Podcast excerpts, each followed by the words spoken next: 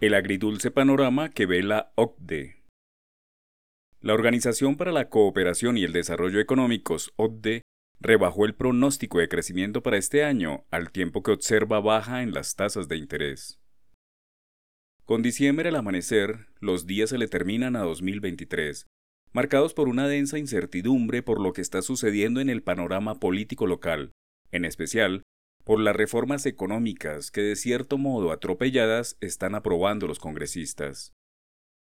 En medio de este trepidante final de año y preocupante comienzo del año nuevo, la Organización para la Cooperación y el Desarrollo Económicos, OCDE, rebajó el pronóstico de crecimiento para este año, en medio de la fuerte desaceleración que viene registrando la economía con la caída desde abril pasado, baja en las tasas de inversión, menor consumo y la cartilla monetaria que el Banco de la República aplica para enfrentar la alta inflación, que hasta pasado noviembre no ha caído a un dígito y aún campea por encima del 10%.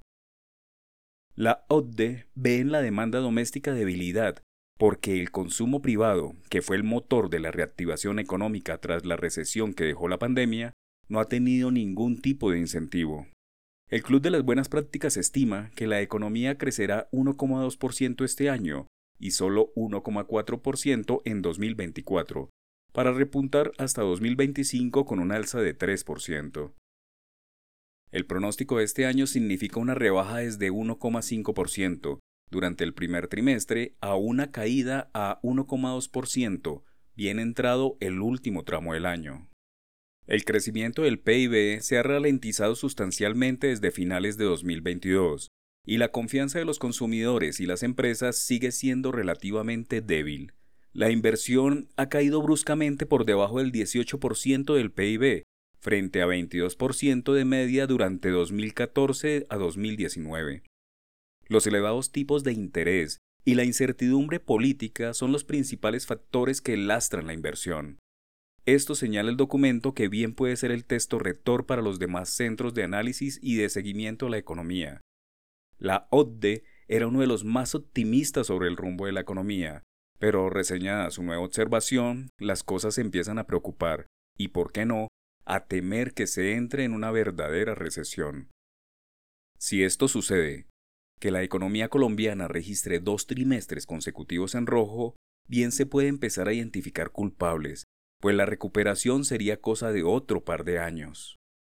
El informe habla sobre las decisiones que ha tomado el Banco Central, que ha llevado las tasas de interés a 13,25%, que ha ayudado a que la inflación ceda a pesar del impacto que tuvo el alza de 16% del salario mínimo para este año, y por el hecho de que el gobierno viene ajustando los precios de la gasolina para reducir el déficit que deja el Fondo de Estabilización de Precios de los Combustibles.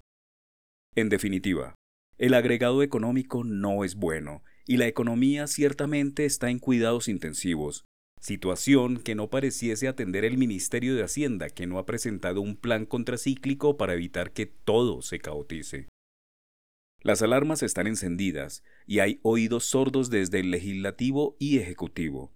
Es el sector productivo el que se preocupa por el rumbo económico.